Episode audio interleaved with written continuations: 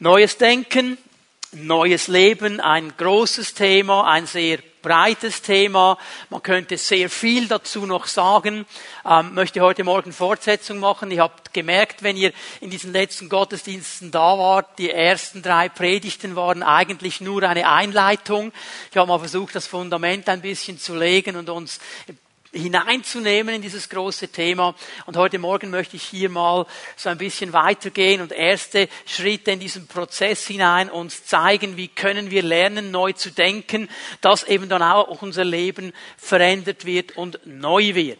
Und das Aller, Allerwichtigste, und Pastor Benny hat das schon angetönt in seiner Einleitung zum Abendmahl, alles beginnt in dem Moment, wo wir erkennen, dass Jesus Christus für uns gestorben ist, dass er unsere Sünden getragen hat, dass er die Hindernisse, die uns gehindert haben, mit Gott zusammen zu sein, auf die Seite geräumt hat und uns den Weg geöffnet hat, zu ihm zurückzukommen. Er ist die Quelle des Lebens, auf ihn sind wir Menschen angelegt, ihn suchen wir. Viele suchen ihn, ohne zu wissen, was sie eigentlich suchen. Sie suchen irgendetwas, Erfüllung und so weiter. Die Antwort ist Jesus.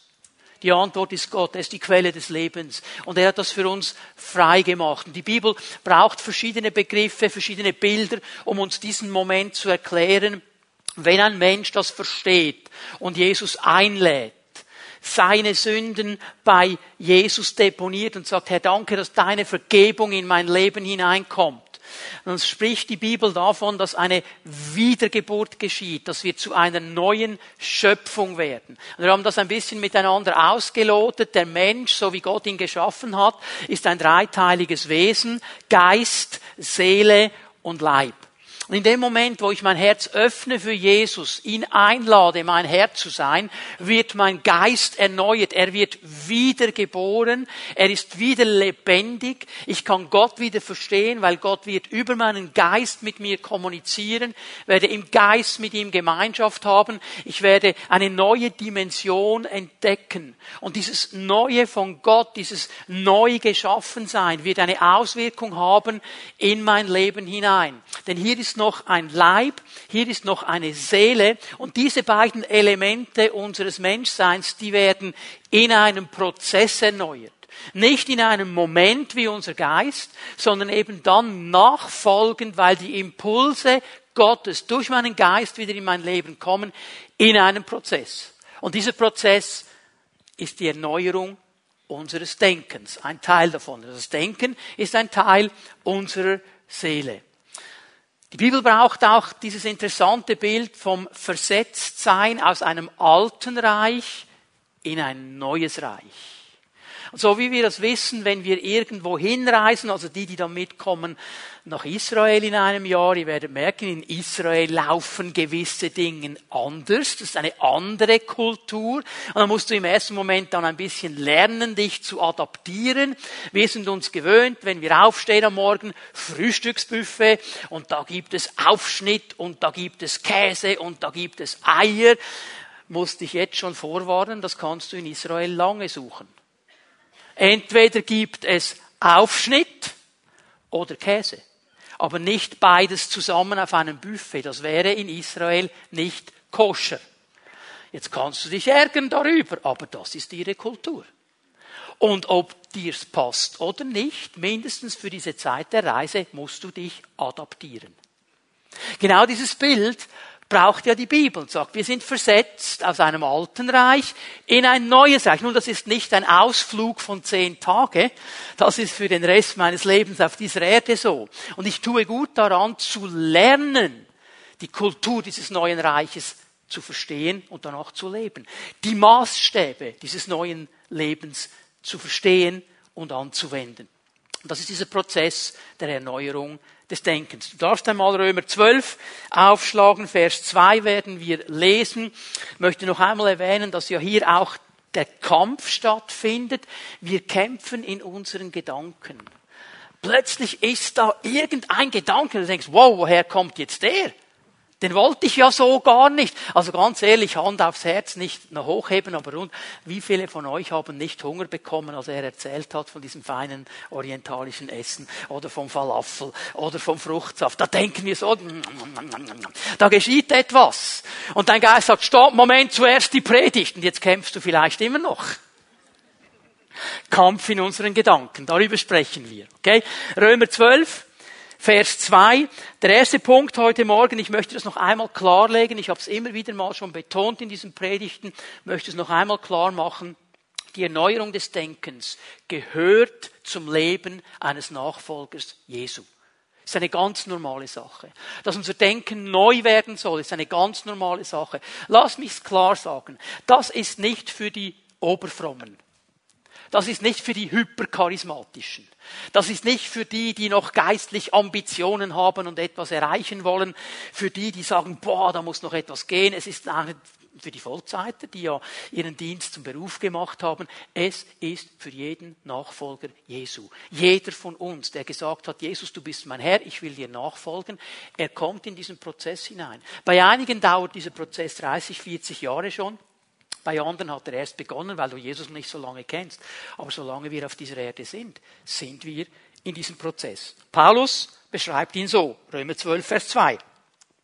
Richtet euch nicht länger nach den Maßstäben dieser Welt, sondern lernt in einer neuen Weise zu denken, damit ihr verändert werdet Ihr sollt nicht mehr denken, wie ihr früher gedacht habt. Die Maßstäbe dieser Welt, da wo ihr vorher gelebt habt, das Reich, in dem ihr vorher wart, das sollen nicht mehr eure Maßstäbe sein. Ihr sollt eine andere Prägung bekommen. Diese Prägung Paulus sagt, ist eine neue, eine neue Weise zu denken. Wörtlich sagt er, erneuert euren Verstand. Und der Verstand, dieses Wort Nus, wir haben das am letzten Sonntag gesehen, hat sehr viel zu tun mit Prägung. Wir alle sind geprägt. Jeder von uns hat eine Prägung mitgenommen. Das beginnt sehr früh in unserem Leben, in der Familie, in der Schule, durch Freunde, durch Medien. Wir alle sind geprägt. Niemand kann sagen, ich bin nicht geprägt. Wir alle haben eine Prägung. Und viele dieser Prägungen sind Maßstäbe dieser Welt, von denen Gott sagt, die sind in meinem Reich nicht wichtig die sind in meinem Reich nicht das Maßgebende. Ich möchte, dass du lernst, diese alten Maßstäbe auf die Seite zu legen und dein Denken zu verändern. Dass du die Maßstäbe, das was maßgebend ist in meinem Reich, adaptierst in dein Denken und dann geschieht eben diese Veränderung, damit ihr verändert werdet. Neues Denken, neues Leben. Weil mein Denken prägt mein Leben. Wie ich über mich denke, wie ich über andere denke, wie ich über die Gesellschaft denke, über Umstände denke, prägt mein Leben. Das kann positiv sein, das kann negativ sein. Paulus nimmt uns in diesen Prozess hinein. Und jetzt ist es so, dass Paulus sicher der der Apostel ist, der am meisten über dieses Thema gesprochen hat. Das hat ihn sehr stark beschäftigt. In jedem seiner Briefe an die Gemeinden hat er diesen Gedanken in einer oder anderen Form aufgenommen, weil er weiß, wie wichtig das ist. Aber er ist nicht der Einzige. Ich möchte heute Morgen mit euch einen Abschnitt lesen aus dem Brief des Jakobus, der Apostel Jakobus. Er hat diesen Gedanken auch aufgenommen, braucht ein bisschen andere Worte und wenn wir schauen, was er dazu zu sagen hat, wird sich ein wunderbares Bild ergeben, weil die beiden ergänzen sich. Die sind nicht gegeneinander, die sind miteinander. Und Gott hat alles daran gesetzt, uns ein ganz breites Bild zu geben. Und für die, die Jakobus ein bisschen kennen, Jakobus ist der Praktiker. Er spricht die Dinge ganz klar an. Ähm, Jakobus war nicht gerade das, was man heute politisch korrekt nennen würde. Weil er hat nicht Politik gemacht und versucht, jedem ein bisschen nach dem Mund zu reden. Er hat nur einem nach dem Mund geredet, das ist seinem Herrn. Und darum würde man sagen, das ist einer der Apostel, der hat aber gar kein Blatt vor den Mund genommen. Und darum ist es gut, wenn wir hineinschauen. Jakobus 1, Vers 13 werden wir mal anlesen miteinander. Wir merken schon, sein Ansatz ist hochinteressant. Jakobus 1, Vers 13. Wenn jemand in Versuchung gerät, Böses zu tun, soll er nicht sagen, es ist Gott, der mich in Versuchung führt, denn so wenig Gott selbst zu etwas Bösem verführt werden kann, so wenig verführt er seinerseits jemanden dazu. Nein, wenn jemand in Versuchung gerät, ist es seine eigene Begierde, die ihn reizt und in die Falle lockt. Also, wenn jemand eine Versuchung hat, wenn jemand in etwas Negatives hineingezogen werden will. Das beginnt ja in meinen Gedanken. Versuchung beginnt oft in meinen Gedanken. Ich denke irgendwie in eine Richtung und dann zieht es mich dahin. Dann soll ich nicht sagen, es ist Gott, der das macht. Jakobus macht es glasklar, Gott kann nicht vom Bösen versucht werden und darum wird er auch niemanden zum Bösen versuchen. Das Böse und Gott ist nicht kompatibel. Das geht nicht zusammen, das stößt sich gegenseitig ab. Da wo Gott ist, ist nicht das Böse. Er ist es nicht. Es sind nicht die anderen, es sind nicht die Umstände, es ist nicht Gott, der uns in Versuchung führt. Vers 14 ist glasklar, es sind meine Begierden. Es sind meine Prägungen, es sind meine Maßstäbe. Jesus hat dasselbe gesagt in Markus 7, aus dem Herzen, aus der Seele kommen die bösen Gedanken. Die sind da drin. Und die gebären eine Tat, wenn ich genug lange bei diesen Gedanken bleibe. Was ich denke, werde ich irgendwann tun. Also hier sind sie sich ganz einig, es ist das Problem einer Prägung. Und darum muss ich hier ansetzen, um meine Prägung, meine Maßstäbe verändern. Wenn wir ein bisschen nach unten gehen zu Vers 21, in den Versen zwischen 14 und 21 macht er noch einmal ganz klar, dass diese Dinge nicht von Gott kommen. Und jetzt Vers 21 ist ganz, ganz wichtiger Vers. Deshalb, weil es eben nicht von Gott kommt, weil es eben meine Begierden sind, weil es meine Prägung ist, deshalb legt alles ab, was euch beschmutzt und alles Böse, was noch bei euch vorhanden ist. Jetzt hat er hier zu Christen geschrieben. Er hat nicht zu ungläubigen Menschen geschrieben. Er hat in eine Gemeinde hineingeschrieben. Und er sagt dieser Gemeinde, diesen Christen, diesen Nachfolgern Jesu, bei euch ist noch Böses vorhanden. Es ist vorhanden. Das heißt, irgendwer hat das mal deponiert in eurer Vergangenheit.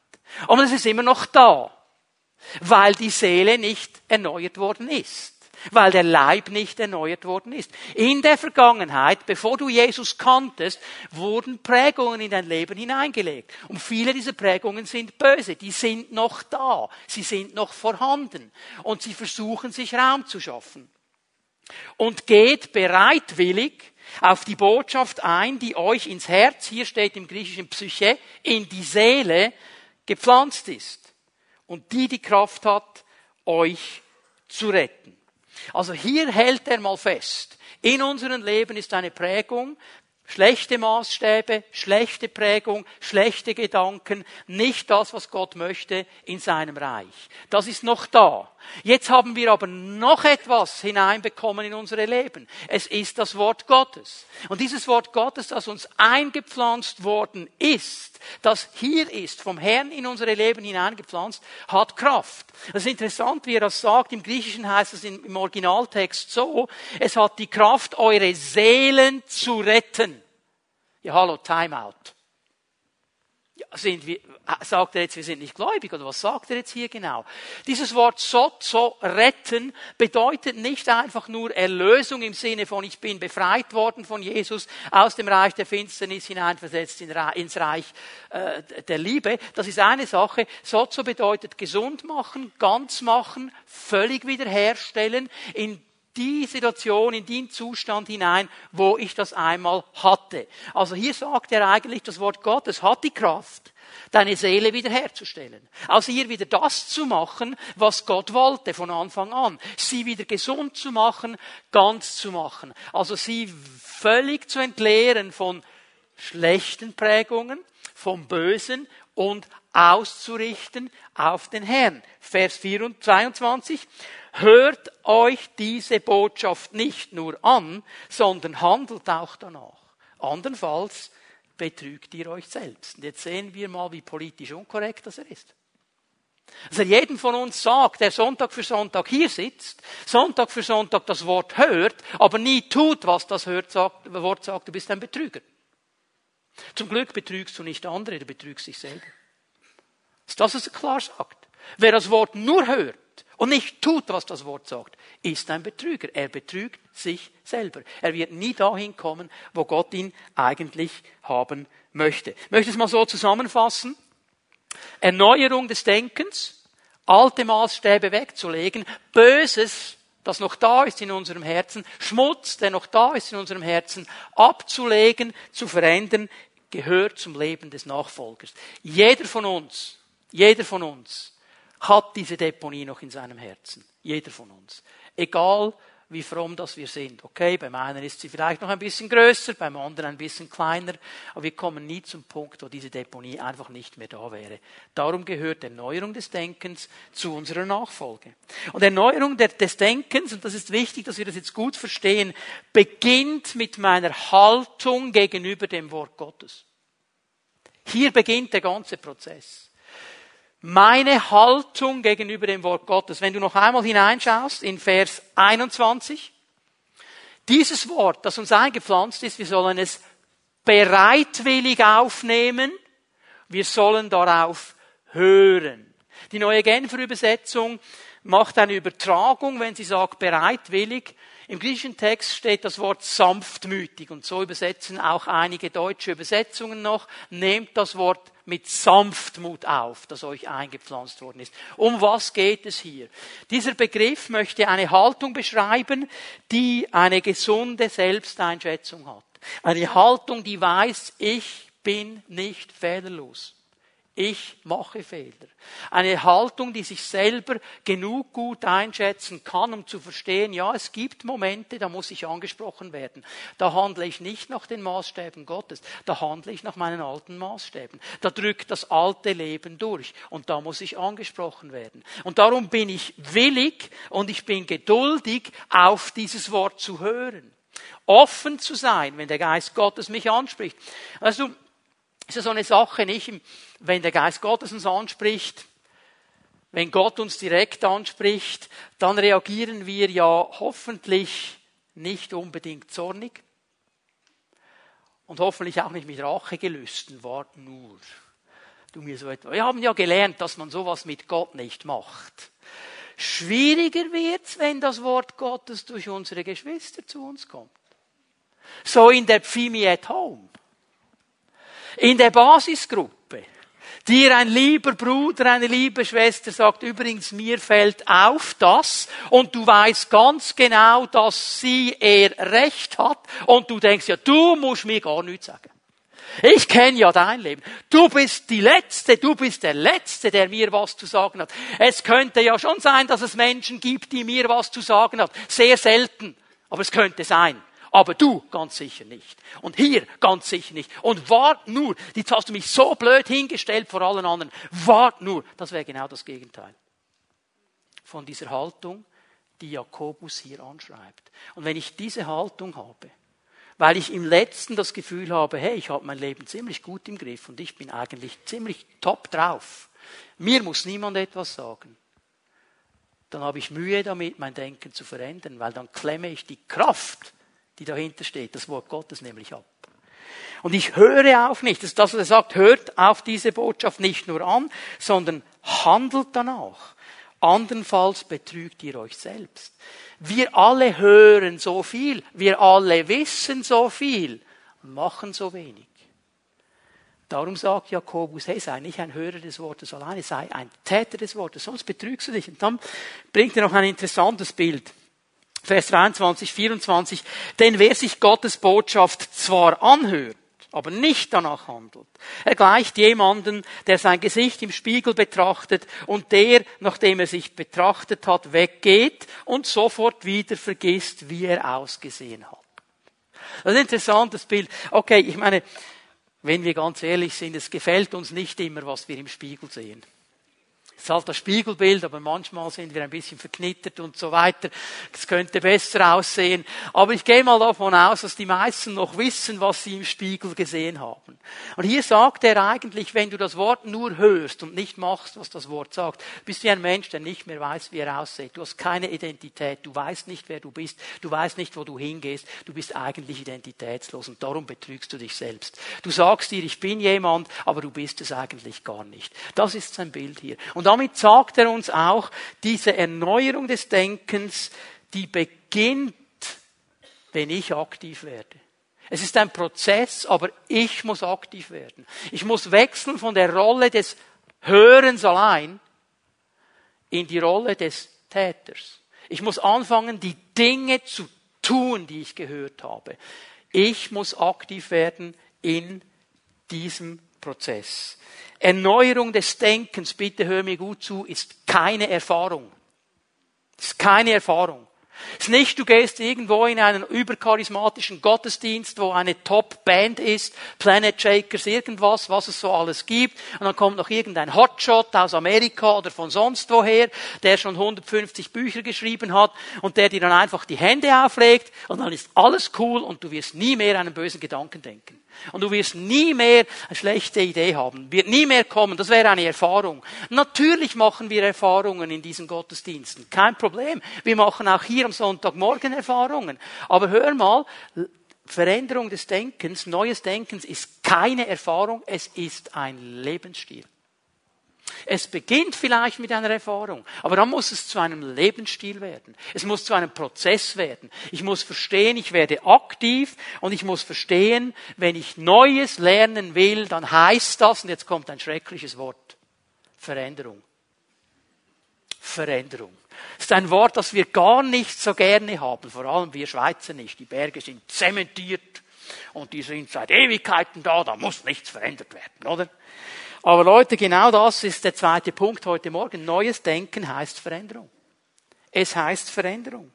Erneuerung des Denkens ist ein Prozess, es ist ein Prozess der Veränderung. Ich habe euch am letzten Sonntag die Stelle aus Epheser 4 ab Vers 22 erklärt, wo Paulus dieses Bild bringt, das uns sehr gut bleibt.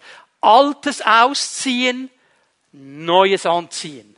Altes ablegen, Neues aufnehmen. Also die alten Maßstäbe, die alten Prägungen ausziehen und Neues aufnehmen und anziehen. Das ist ein wichtiges Prinzip. Ich möchte es mal so zusammenfassen.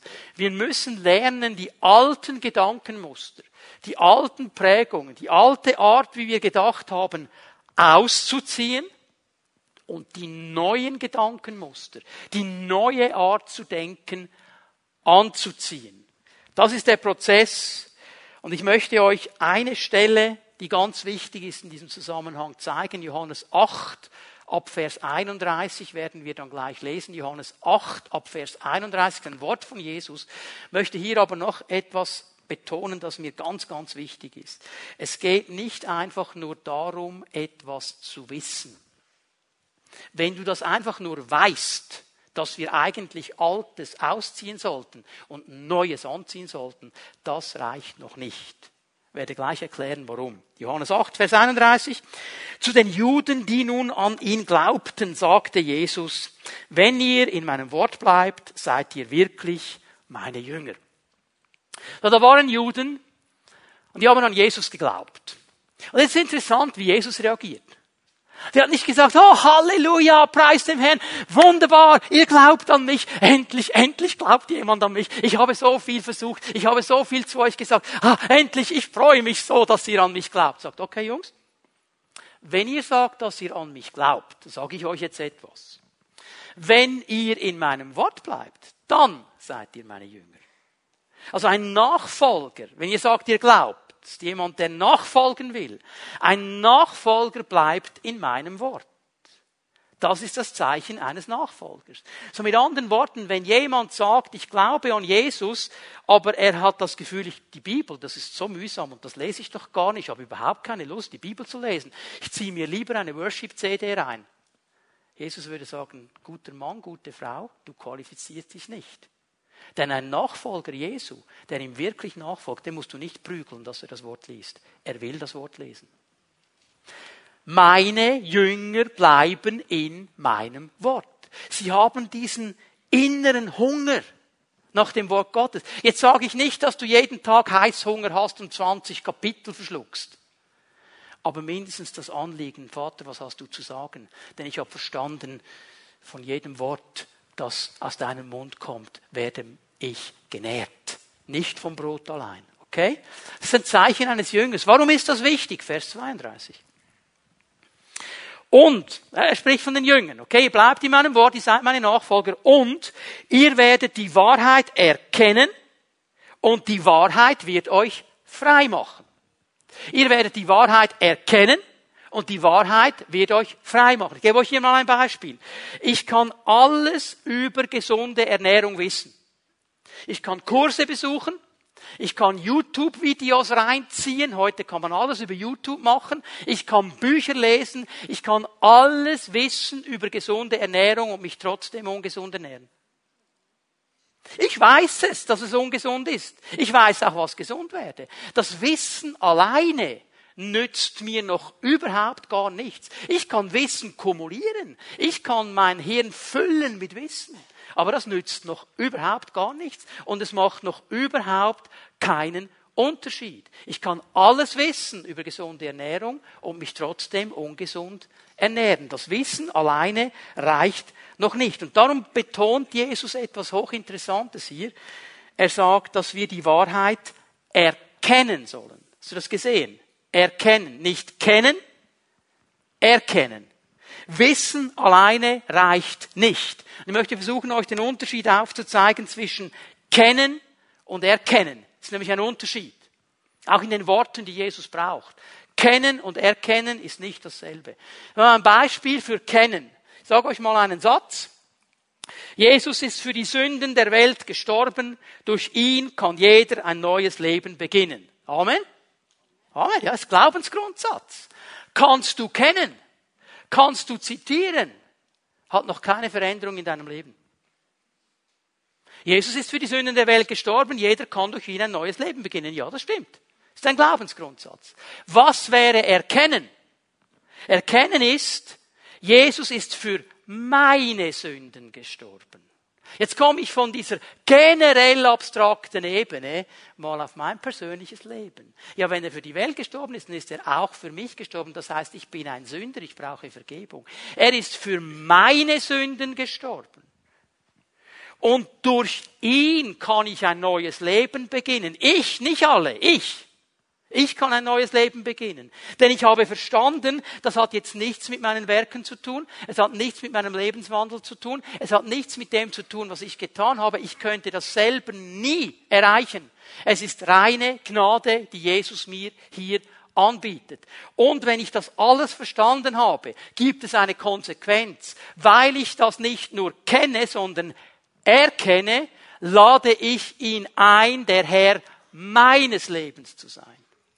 Wir können lange äh, äh, aussprechen, oh, Jesus ist der Herr der ganzen Welt. Amen. Ist doch so, ja? Ist er der Herr deiner Welt? Es nützt dir nichts, wenn er der Herr der ganzen Welt ist, aber dein Herr nicht sein darf. Es nützt nichts, wenn er König aller Könige ist, aber es gibt in deinem Leben Bereiche, da bist du der König. Nützt dir nichts. Dann kennst du zwar die Wahrheit, aber du hast sie nicht erkannt. Sonst würde sich dein Leben verändern.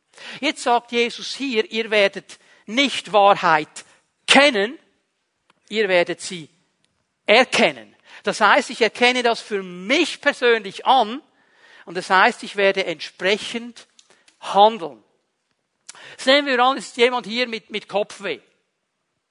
Okay? Nicola hat Kopfweh. Jetzt kann ich ihm hier eine, eine Packung zeigen mit Kopfweh-Schmerztabletten die absolut bombastisch funktionieren. Ich kann ihm die zeigen. Ich kann ihm vorlesen, was drin ist. Ich kann ihm erklären, wie es funktioniert. Er kann wissen, dass ich es in der Hand habe. Nützt noch nichts, oder? Hat immer noch Kopfweh. Jetzt kann ich hinkommen und kann das ganze Paket auf seinen Kopf stellen. Nützt ihm immer noch nichts. Nützt ihm immer noch nichts. Es wird erst dann etwas nützen, wenn er eine Tablette schluckt. Okay? Du kannst wissen, wo der Medikamentenschrank ist. Du kannst wissen, was da drin ist. Du kannst jedes Medikament kennen. Solange du es nicht anwendest, wird es dir nichts nützen. Und genau darum geht es Jesus. Wie viele Jünger Jesu wissen alles über finanzielle Verheißungen und haben trotzdem eine Finanzkrise, weil sie sagen, den Zehnten, das ist alttestamentlich, mache ich nicht.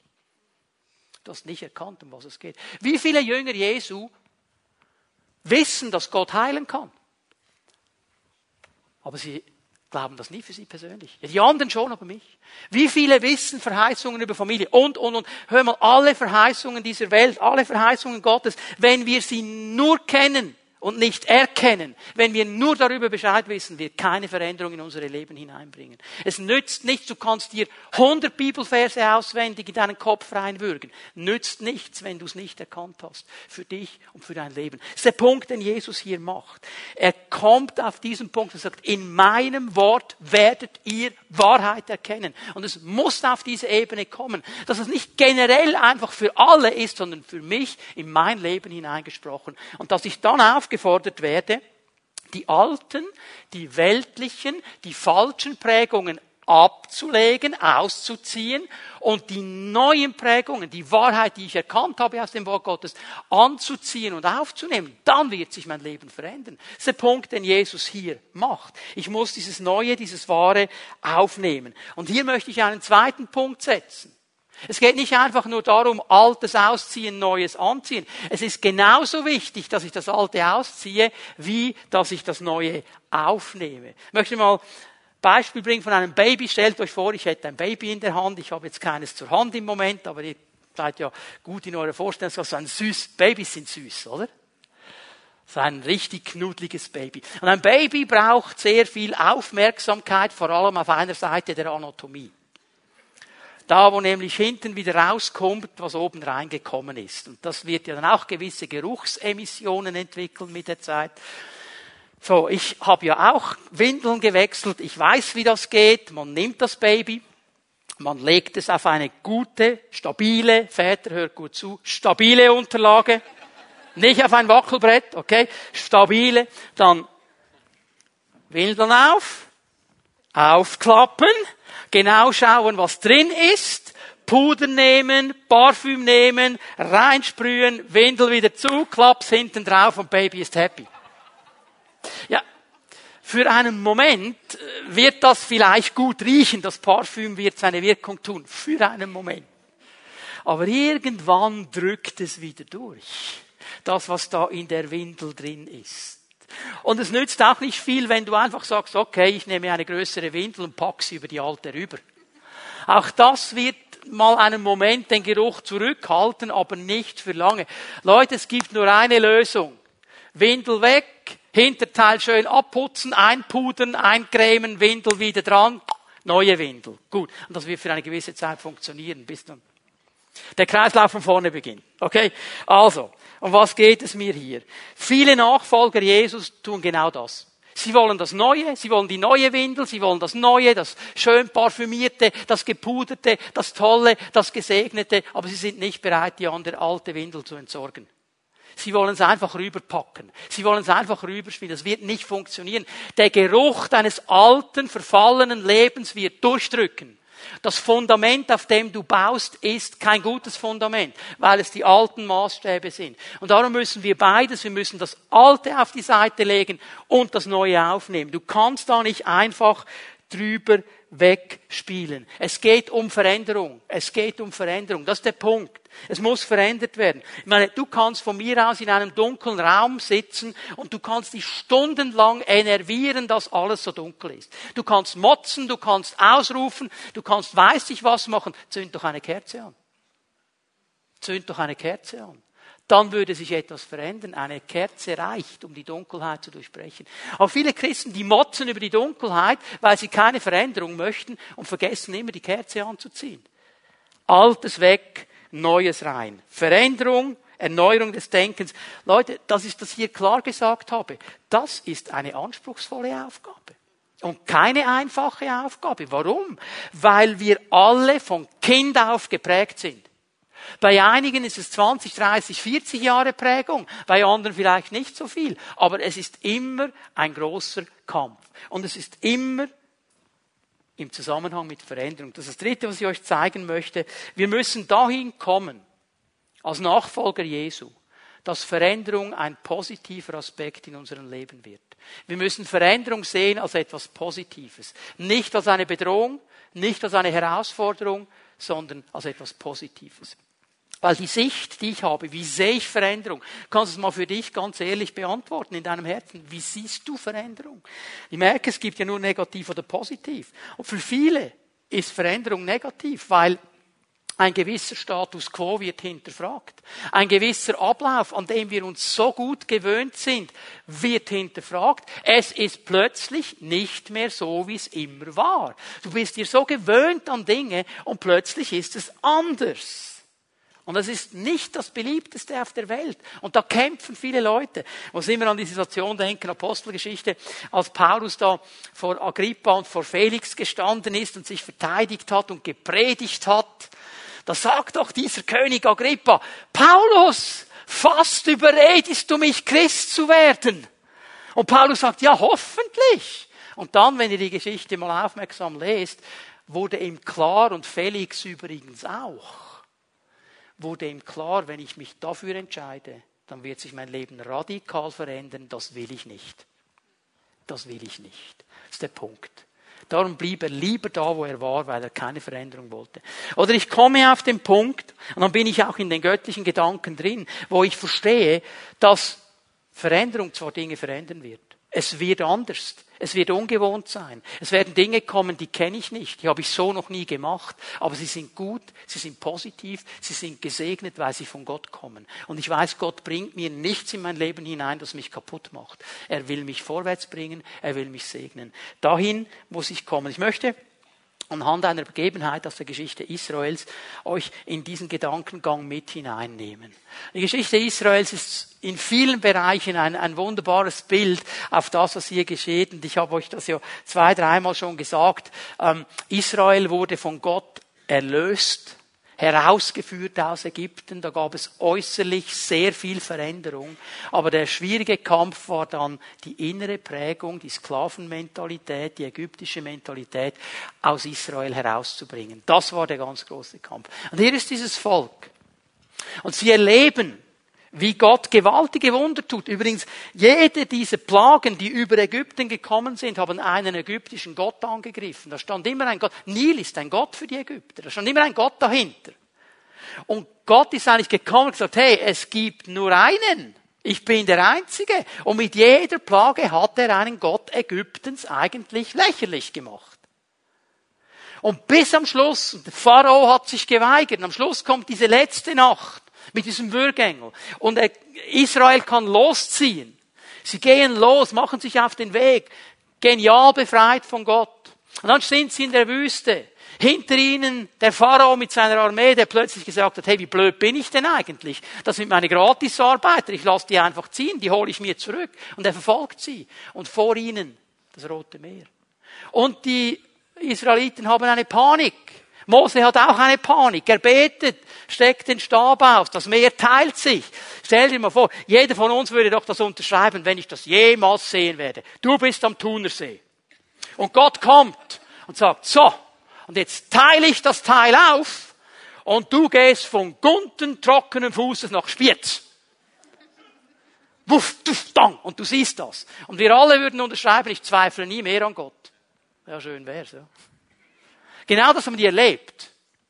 Sie erleben, wie Gott sie versorgt in der Wüste, wie Essen kommt, wie alles geschieht, aus dem Felsen Wasser und so weiter. Sie erleben, und trotzdem bei jedem kleinsten Problemchen murren sie und motzen und bipapo. Irgendwann sind sie an der Grenze zum verheißenen Land.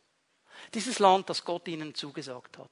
Dieses Land, das er ihnen schenken möchte. Und er, Mose sagt, okay, zwölf Kundschafter, von jedem Stamm einer, und ihr geht hinein in dieses Land. Und ihr schaut euch das an. Ihr spioniert das aus. Ihr kundschaftet das aus. Und dann kommt ihr zurück. Und dann erklärt ihr, wie dieses Land ist. Und da setzen wir mal ein mit der Geschichte 4. Mose 13, Vers 27. Wir lesen mal, was jetzt Ihre Rückmeldung ist, Ihr Feedback. Sie erzählten ihm und sprachen, wir sind in das Land gekommen, in das du uns gesandt hast. Wohl fließen dort Milch und Honig und dies hier sind seine Früchte. So, nur so viel. Die kommen und sagen, hey, das Land, das ist wirklich cool. Es fließt wirklich Milch und Honig. Und ich stelle mir vor, wie Mose innerlich jubiliert hat, weil das ist das, was Gott ihm gesagt hat. Das ist ein Land, wo Milch und Honig fließen. Und Jetzt steht der da und die kommen zurück und sagen, wow, hey, Milch und Honig, geniales Land. Und dann haben sie ja, im Zusammenhang wird das klar, eine Traube mitgebracht. Die Traube war so groß, dass zwei Mann sie tragen mussten. Also ich freue mich mal auf den Film, wenn ich ihn im Himmel dann sehe. Diese Riesentraube, was das für ein Teil gewesen sein muss. Total fruchtbares Land, oder? Coole Sache. Und jetzt kommt Vers 28 und jetzt kommt das Wort, das alles kaputt macht. Nicht nur im Leben Israels, sondern auch in unserem Leben. Aber. Aber. Aber. Ja, schon Milch und Honig, schon große Früchte, aber das Volk ist stark, das in dem Land wohnt. Und die Städte sind befestigt und sehr groß. Und sogar Nachkommen des Anak haben wir dort gesehen. Riesen, das sind Riesen, okay? Nachfolger Anaks, das sind Riesen. Und jetzt merkt ihr, wie, wie sie die, diese Riesentraube, ein Bild des Segens sogar noch negativ drehen. Ist ja schon klar, dass es so riesige Trauben braucht für so, solche Riesentypen, oder? Ja klar, oder? Aber die sind riesig, haben wir keine Chance. Vers 31. Die Männer Männer aber, die mit ihm hinaufgezogen waren, sagten, wir können nicht gegen dieses Volk hinaufziehen, es ist stärker als wir. Und sie verbreiteten bei den Israeliten über das Land, das sie erkundet hatten, das Gerücht. Das Land, durch das wir gezogen sind, um es zu erkunden, ist ein Land, das seine Bewohner frisst. Und alle Leute, die wir darin gesehen haben, sind hochgewachsene Männer. Sogar der 1,50 Meter große Schreiner, den wir getroffen haben, der war 2,80 Meter. Jetzt sind plötzlich alle riesengroß. Am Anfang waren es noch ein paar vereinzelte Riesen, jetzt sind alle riesengroß. Und jetzt kommen sie in eine Spirale hinein des Negativen, der falschen Prägung, der ungöttlichen Prägung. Und sie ziehen sich nach unten. Vers 33. Wir haben die Riesen gesehen. Die Anakiter stammen von den Riesen ab. Und wir kamen uns vor wie die Heuschrecken und so erschienen wir auch ihnen. Hier steht im, im Hebräischen wörtlich, in ihren Augen waren wir wie Heuschrecken. Ja, hallo, ging dir hin, sagt, Herr Riese, wie siehst du uns? Das war nur ihre, ihre Einbildung, das war ihre Vorstellung. Die haben nicht mit diesen Riesen gesprochen. Aber sie nehmen, die kommen so hinein in eine Riesenspirale des Negativen, dass sie nichts Gutes mehr sehen. Und ich sehe hier eine Sache. Meine Prägung, meine alten Gedankenmuster, meine alten Maßstäbe, konstant widerstehen sie jeder Veränderung. Konstant. Das Erste, was sie tun, bei jedem von uns. Die Israeliten blieben ihrer Prägung treu. Es gab zwar ein paar positive Punkte, aber, und dann kommt dieses Aber. Und das macht alles kaputt. Nein, nein, nein, nein, das kann nicht sein. Schauen wir, wir lesen weiter. 4. Mose 14, Vers 1. Da hob die ganze Gemeinde an. Seht ihr, wie sich das ansteckt? Zuerst waren es zehn, weil zwei haben ja positiv geantwortet, sehen wir dann nachher noch. Aber diese zehn, die haben es fertig gebracht, dass die ganze Mannschaft anfängt laut zu schreien. Und die ganze Nacht geweint hat. Das ist ansteckend wie nur etwas. Und alle Israeliten murrten gegen Mose und gegen Aaron und die ganze Gemeinde sprach zu ihnen, wären wir doch im Land Ägypten gestorben. Oder hier in der Wüste, wären wir doch gestorben. Sie murren. Das Murren bedeutet, dieses Wort Murren, Murren ist verirrtes Denken. Murren bedeutet die Beurteilung und Verurteilung Gottes. Sie beurteilen, was Gott getan hat, weil sie wüssten, was er hätte tun müssen, und darum verurteilen sie ihn. Sie gehen eigentlich in die Position hinein, die Gott alleine gehört. Und sie kommen an den Punkt zu murren, zu beurteilen und verurteilen. Eigentlich sollte Gottes Volk in einer engen Beziehung mit ihm leben. Eigentlich sollte unsere Begegnung mit ihm Dank und Lobpreis sein und Vertrauen und Gehorsam, aber nicht Murren. Murren ist verirrtes Denken, weil wir dann Gott beurteilen und verurteilen. Aber ihre falschen Gedankenmuster machen sie zum Richter Gottes. Sie erklären ihm, was er jetzt zu tun hätte. Vers 3. Es kommt noch viel dicker. Warum bringt uns der Herr in dieses Land, damit wir durch das Schwert fallen? Unsere Frauen, unsere Kinder werden zur Beute werden. Ist es nicht besser für uns, nach Ägypten zurückzukehren? Hallo. Zurück in die Sklavenschaft. Zurück in die Gefangenschaft. Zurück unter diesen Diktator, der sie ausgebeutet hat. Weißt du was? Lieber zurück als Veränderung. Das ist der Punkt hier. Lieber zurück als mich im Glauben herausfordern lassen. Gedankenmuster, die sich der Veränderung widersetzen, pass gut auf, die werden in der Regel die Vergangenheit glorifizieren. Die haben alles ausgeblendet, was negativ war. Wenn du die ganze Geschichte liest, sie reden dann noch vom, jetzt kommt wieder Essen, okay? Aber ein bisschen Geduld mit mir. Vom Lauch, von den Zwiebeln, vom Fisch und so weiter, dass es in Ägypten umsonst gab, sagen sie. Hallo, Doofkopf. Du musst es als Sklave arbeiten. Umsonst, ja glorifiziert. Wenn wir zurückschauen auf unsere Vergangenheit, Schulzeit oder so, war alles cool, war alles easy. Aber die Typen, die dich gemobbt haben, die Prüfungen, die du versifft hast, die Lehrer, die gegen dich waren, hast du alles vergessen, war alles cool. Und dann gibt's noch eine Weißschnupparty. Und dann rennen wir alle hin oh, so cool, oder? Das ist die Gefahr dass wir das glorifizieren. Das machen sie genau hier, weil sie eigentlich der Veränderung im Heute widerstehen wollen. Weil das Zweite, was ich euch zeigen möchte, meine Prägung kann mich davon abhalten, an der Wahrheit Gottes festzuhalten. Die kämpfen gegeneinander. Das ist der Kampf zwischen Fleisch und Geist. Dass meine alten Maßstäbe, meine alten Prägungen, meine alten Gedankenmuster, die wollen mich davon abhalten, die Wahrheit Gottes hochzuhalten. Da bin ich froh, dass wir Vers 30 hier haben, 4. Mose 13, Vers 30, den Kaleb, der sich jetzt zu Wort meldet. Da beruhigte Kaleb das Volk vor Mose und sagte, lasst uns hinaufziehen und es in Besitz nehmen, denn wir können es bezwingen, wir können es. Mitten im Volk sind zwei Männer, die sich dieser Prägung widersetzen. Als sie eine einfache Entscheidung getroffen haben, Sie haben das alte falsche Denken abgelegt und das Denken Gottes, das neue Denken aufgenommen. Sie haben verstanden, mit Gott zusammen können wir das schaffen? Und sie fangen das dritte an, das ist mein letzter Punkt für heute und der ist ganz, ganz wichtig. Sie fangen an, die Gedanken Gottes auszusprechen. Sie fangen an, die Gedanken Gottes auszusprechen. Sie bleiben nicht stehen bei diesem Aber. Sie fangen an auszusprechen, was Gott über diese Situation sagt. 4. Mose 14, Vers 7. Sie sprachen zu der ganzen Gemeinde der Israeliten, das Land, das wir durchzogen haben, um es zu erkunden, das Land ist sehr schön. Vers 8. Wenn der Herr Gefallen an uns hat, wird er uns in dieses Land bringen und es uns geben. Ein Land, wo Milch und Honig fließen. Stopp, sagst du. Die hatten aber auch Zweifel. Die waren ja nicht sicher, ob der Herr Gefallen an ihnen hatte. Vers 9 ist die Antwort. Doch lehnt euch nicht auf gegen den Herrn.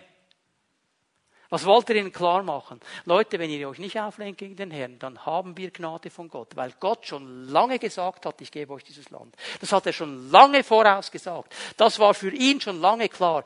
Nur wenn wir gegen ihn gehen und ablehnen, was er sagt, und uns auflehnen gegen ihn, dann wird seine Gnade logischerweise auch nicht da sein. Und ihr braucht das Volk des Landes nicht zu fürchten, denn die werden wir verschlingen wie Brot. Mir gefällt die alte Luther-Übersetzung, die fressen wir wie Brot. Da kam der Militante, ihr Schutz ist von ihnen gewichen. Mit uns aber ist der Herr. Fürchtet euch nicht vor ihnen. Was machen sie? Sie haben nicht gesagt, alles easy, alles locker, kein Problem. Sie haben nicht gesagt, es gibt keine Riesen, es gibt keine Riesen, es gibt keine Riesen. Das ist alles da. Aber mit uns ist Gott. Mit uns ist Gott, der unser Schutz ist. Sie haben keinen Schutz mehr. Die sind zwar riesengroß, aber sie haben keinen Schutz. Das ist das, was David verstanden hat, was er Goliath gesehen hat. Der ist zwar riesengroß, aber er hat keinen Bund mit Gott. Er hat keinen Schutz. Und sie kommen auf diesen einfachen Punkt und fangen an zu sagen, was Gott gesagt hat. Und ich möchte noch einmal auf dieses Aber kommen. Was ist das Aber in deinem Leben? Was ist das Aber in deinem Leben?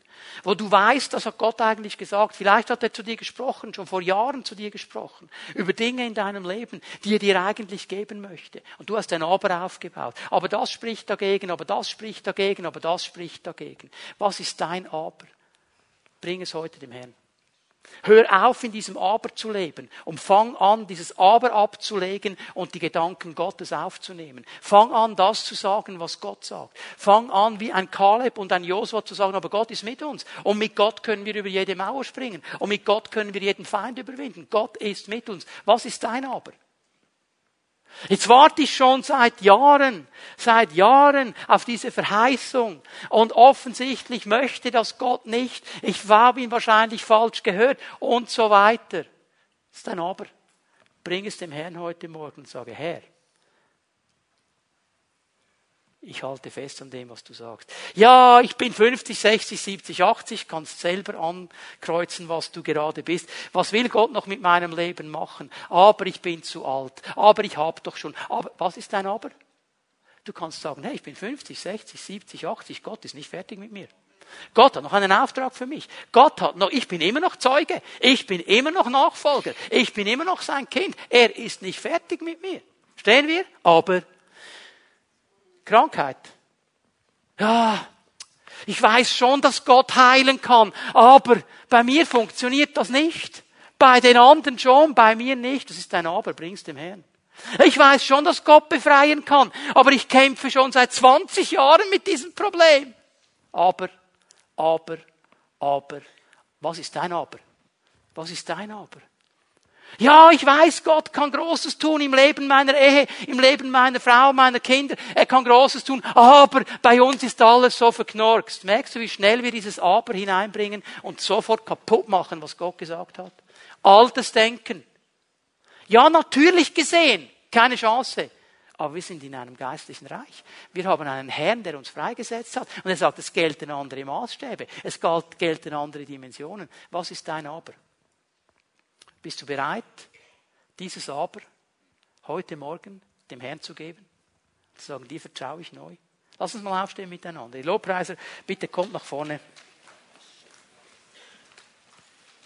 Darf ich bitten, dass Pfimiet Home Leiterinnen und Leiter nach vorne kommen, euch bereit macht, mit Menschen zu beten? Kommt bitte gleich jetzt nach vorne, macht euch bereit. Ich möchte dich einladen heute Morgen. Wir werden den Herrn noch einmal anbeten miteinander. Und ich möchte dich einladen, dass du dein Aber heute Morgen zum Herrn bringst. Egal in welchem Bereich, egal was es ist. Leg es weg heute Morgen. Lege dieses Aber auf die Seite und sage, Herr, ich werde mich ausrichten auf das, was du gesagt hast. Auf die neuen Gedanken auf die neuen Maßstäbe deines Reiches, auf das, was du gesagt hast. Ich werde nicht in diese Spirale hineingehen, dass das Aber größer und größer wird, sondern ich werde da hineingehen, wo ich verstehe, was du sagst und ich werde das aussprechen, genau wie Josua es gemacht hat, genau wie Kaleb es gemacht hat. Die werden wir fressen wie Brot. Die werden wir packen, weil Gott ist auf unserer Seite. Das ist seine Zusage. Das ist seine Verheißung. Ich habe ein gutes Werk in deinem Leben begonnen und ich werde es zu Ende bringen. Und ich habe die Kraft, um das Willen und das Vollbringen in deinem Leben zu wirken. Ich bin der Herr. Es geht nicht um deine Kraft, es geht nicht um meine Kraft, es geht nicht um das, was wir können. Es geht um unser Vertrauen zu diesem Herrn. Ein Vertrauen, dass er mit jedem Aber fertig wird und wir darum dieses Aber auf die Seite legen und uns ausrichten zu ihm und sagen, Herr, ich will ausgerichtet gerichtet sein auf dich. Und was an mir liegt, ich werde das ergreifen heute Morgen und aussprechen und glauben. Und diese Menschen, die hier vorne stehen, die werden dir dabei helfen. Sie werden mit dir zusammen dein Aber vor den Herrn bringen und anfangen, die neuen Gedanken Gottes auszusprechen, zu beten, zu proklamieren. Neues Denken, neues Leben. Ich lade dich ein, bring dein Aber zum Herrn und empfang seine Heilung. Empfang seine Befreiung.